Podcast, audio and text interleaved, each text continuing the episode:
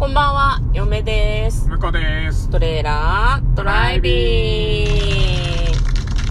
はい、始まりました。トレーラードライビング。この番組は映画の予告編を見た嫁と婿の夫婦が内容を妄想していろいろお話ししていく番組となっております。運転中にお送りしているので安全運転でお願いしまはい、す。本日もトレドラメインスタジオからお送りしております。はい。じゃあ今日も映画の妄想していきます。今日妄想する映画はこちらです。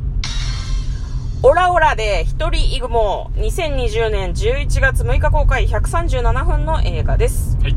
はい、こちらですね、芥川賞と文芸賞をダブル受賞した小説家の方のベストセラー小説を映画化した作品ですね。はい、ある女性が主人公ということで、早速予告編の方を復習していきたいと思います。はい。はい。なんかね、75歳の桃子さんが主人公です。白髪のショートカットの小柄なおばあちゃん。なんかお散歩してるところとかが映ったりするんですけども、旦那さんいたんだけど、亡くなってしまったらしくて、ちょっと孤独に暮らしているそうです。ご飯を一人で食べたりとか、お散歩したり、一人でしている姿が映し出されます。なんか、図書館に行くのも好きみたいでうん、図書館に行って本借りたりとかもしてるんだけど、まあその図書館のね、司書の人なのかな太極拳教室とかあるけど、やるみたいなこと、声かけてくれるんですね。まあその桃子さんが一人ということを知って気遣ってくれているのかもしれないけど、桃子さんは、私そういうのいいっていう風に言って家に帰ると。で、武将な方なのかもしれないね。でも、ある日、気がついたら、桃子さんと一緒にお茶を飲んでいる3人の男性がいるんですね。誰っていうね。誰っていう。はで、あんたたち誰なの？っていう風に聞いたら、うんその3人の男性は、なんて言ってたんだっけ？あれ、お、オラはおめだみたいな感じそうだったそうそうそう。桃子さんの寂しさが具現化した人々が3人現れるんですよ。なんかね、予告編に寂しさ1、寂しさ2、寂しさ3って出てたんだけど、そんな村人1、2、3みたいな言い方なんだと思って。で、男性なんだけど、みんなね、工藤館とか、浜田学とか、あと青木さんとかね、青木さんだけ青木さんだけども、なんか、その3人は、桃子さんと同じ服着てんの、おばあちゃんが着てるみたいな、ブラウスに、こうなんか、なんだろうな、ニットのベストみたいなのを着てるんですよ。で、なんか、その3人と桃子さんが4人で生活していくみたいなのかな、みたいな。まあ、桃子さんの、こう、寂しさが、そのキャラクターを生み出したのかもしれないよね。なんか、子供の神様みたいなのが途中で出てきたりとかもするし、で、なんか、その3人と楽しく暮らしていくのかなと思うと、えー、桃子さんの過去の回想シーンみたいなのもあってう、ん。桃子さんが、えっ、と、二十歳ぐらいの時はいはいはい。の様子をやってたんだけど、その亡くなってしまった旦那さんと出会った時のこととかを、こうなんか回想していくのかなっていう感じのことがあったりとか、あとは図書館で桃子さんが何か絵を描いていたりとか、で、描いていた絵がノートから飛び出して、こう実際にマンモスとか、なんか恐竜、虫とかかな？はいはいあはい。あいうのがなんかこう空を飛び回ったりするようなシーンもあって、ちょっとこう、メルヘンというか、不思議なテイストの感じの予告編でございました。なんか、山に桃子さんが登ってるんだけど、うんそこにはその寂しさ1、2、3もいるし、若かった時の桃子さんもいるのね。はいはい。もう、これはどういう状況っていうような感じで予告編は終わっていきました。はい。では、内容の方、妄想していきましょ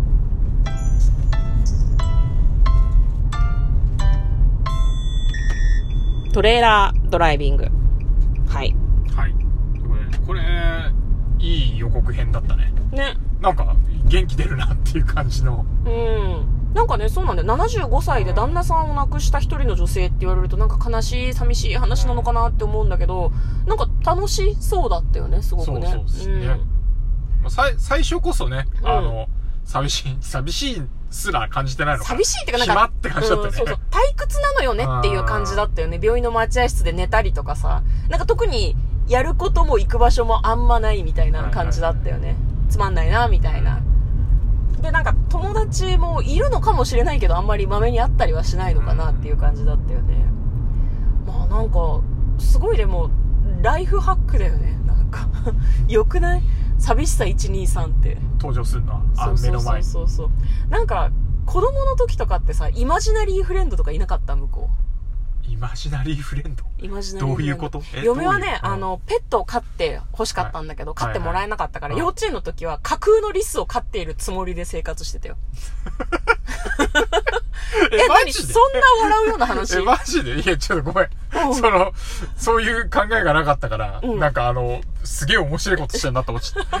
あ、そう。イマジナリーフレンドも、なんか、うん昔いた人、今、今でもいる人いるのかもしれないけど、うんわかんないけど、子供の時いたっていう人いるみたい。空想のお友達。なんか実際に見えるっていう人もいるけど、嫁はね、割とその、リスなんかいないって分かってるけど、うんここにリスが乗ってるという風に信じるんだっていう気持ちで、リスを飼ってるつもりになってた。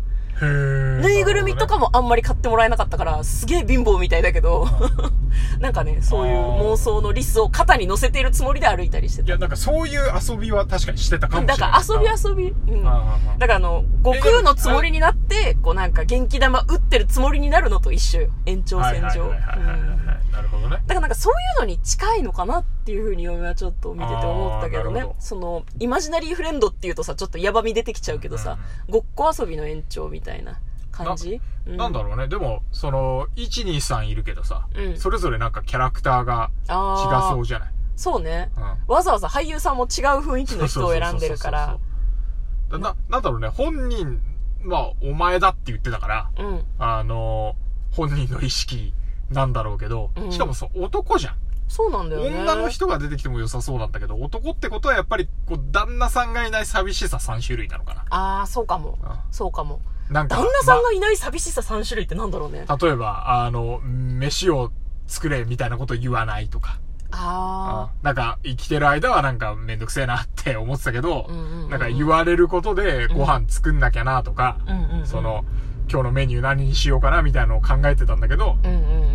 あの、それが言われなくなっちゃうと、うん。もう、な、なんでもいいわけじゃん。まあ、そうね。だ、誰かのために何かをするっていうことがなくなってしまった寂しさみたいなのはあるかもね。あるかもね。うん。なんか家に人がいるからなんとかご飯作るとかさ、はい家に人がいるからお風呂なんとか洗うとか結構あると思うんだよね。一人だったら別にシャワーでいいやみたいな。そういうのは寂しさ、123のうちのどれかなのかもしれないねそうだね。あとなんだ友達いない寂しさとかある？悲しい話？悲しい話になっちゃう。でも、旦那、旦那主軸かな。うん。旦那主軸な気がするな。あだから、旦那さんとやっぱなんかこう、あったんじゃない？こう、一緒にやってたこととかがさ。ーうんうんうんうんうん。あそうかもね。うん。じゃあその旦那さんとの寂しさ3つなのかな、はい。でもなんかその予告を見ていてすごく桃子さんがすっきりした様子なような気もしたのねあ確かにね。開放感あったよね。一人になって、すっきりしてるっていうか、もちろん寂しい気持ちもあるんだけど、その、旦那さんがいた、あえてせいでっていう言い方をするけど、せいで、やりたくてもできなかったこととか、はいはいはい行きたくても行けなかったところとか、うんうんうんあと夜中出歩いたりとか、うん。うんそういうやりたかったことをどんどんやっていくのではないだろうか。その、なんだろう、だただ、旦那さんがいなくなった寂しさと一緒に、そういうのをやっていくんじゃないかな。ああ、なるほどね。うんうんうんうん確かに確かに。それはいいかもね。ね、わかんない。旦那さんが、こう、晩年は足腰が弱ってたから、一緒に本当は行きたかったけど、山登りは行けない。一人で行くのもうん、心配だから行かないでって言われて、そっかって思って、行かないようにしてたとか、そういうことがあるのかも。うんまああとねあれかな、えっと、カラオケ？はいはい。のど自慢みたいなのなんかやってるシーンなかった？あったね。なんかペットボトル飲んできたけどね。おー投げられてたけどね。なんかあれ、あれは回想とかその妄想なのかう、ん実際のあれなのかわかんないけど、ああいうのも本当は桃子さんはやってみたいけど、旦那さんにやめてほしいって言われてたことなんじゃないのかな。あー恥ずかしいから。うん。はいはいはい。で、なんか、そういうできなかったことをやっていく話なんかなっていうふうにちょっとだけ思いましたね。若い時っていうかさ、あのー、うん旦那さん役が東出さんでさ、はいはいはいあの桃子さんが青い優。ー、あういうね、うんで、東出さんは、うんあのさ、桃子さんの晩年はさ、うんはい、あの、俳優が変わるからさ、ねあれなんだけどさ、ねうん東出さんだけちゃんと年取ったメイクして写真載ってて、ね、面白かったよね。あ れ面白かった。いや、そう、だから、うん めっちゃ東で悪いやつみたいになっちゃうじゃん。そうするとさ、あいつ、桃子縛りやがって、みたいな。いやでもそういう感じなんじゃないのかな。でもなんか、ごめん、これ全然映画と関係ない話なんだけど、東出さん出てくるとさ、なんか違うストーリーが脳裏をふっとよぎってしまって。やろう。やろう、こら。そうだから私さ、人のさ、そういうなんていうの、不倫とかさ、そういうのをさ、悪いとかさ、言える立場にないんだけど、こういうのがなんか余計なノイズになっちゃうよなってちょっとだけ思うよね、なんかね。そうだけど。まあまあ私がそういうこと思わなきゃいけど桃子さんの旦那さんだ桃子さんの旦那さんだよねうん いいんだけどだからまあ結末にかけてはどうどうなっていきますかねこれ。まあその旦那さんがいたせいでっていうのは多少あるかもしれないけど、うんうんなんだろうなやっぱあの一人って意外と悪くないなっていう方がいいかな、うんうんうんうん。あの一人になったおかげでみたいな感じになっちゃうと、うんうん。ちょっとなんかこういやあれね僕が旦那だからさ。婿としてはちょっとちょっとそれは寂しいかなっていう気もするからこうあのあいついないけど意外とやれてるぜぐらいなノリがいいかなと思いますね。うんいやまあなんかちょっと含みを持たせるようだけど 夫婦はまあいろいろあるからね。そうだね。いろいろあるからね。うんまあじゃあそういう感じってことでいいですか今回は。いいんですか？それで。いや別にいいですよ。いいです よ。東でクソ野郎って言って開放感いや東ではあんま関係ないけど東でさ関係ないその、なんだろうな。旦那さんを亡くした悲しみを癒すために、うん、なんだろうな。まあ別にいなくてもいいよねって一旦思うのはいいことかもしれないよね。そのいる時にう、ん旦那さんがいる時に、ちょっと煩わしいこともあったよな、みたいなことを思い出すのもなんかもう死んじゃったから悪いかな、みたいな気持ちがあったけど、そういう気持ちを一個ずつ思い出して認めていくみたいな話でもあるかなとはちょっと思うけどねうん。それが旦那さんとの思い出を振り返ることなんじゃないかなと嫁はちょっと思うんだけど。うん、いいですかね？はいじゃあ簡単にストーリーを読んで参ります。75歳の桃子さんは突然夫に先立たれ、一人孤独な日々を送ることに、あ、突然なんだね。しかし、毎日本を読み漁り、46億年の歴史に関するノートを作るうちに、万事に対してその意味を探求するようになる。すると、彼女の心の声、イコール寂しさたちが音楽に乗せて、内から外へと湧き上がり、というようなお話だそうです。やばいななんか、ちょっとよりよりやばいぞ もっとやばいぞめっちゃ気になる。ね、すごいぜひ見に行きたい映画です。はい。ということで、嫁と向こうのトレーラードライビング、まったねー。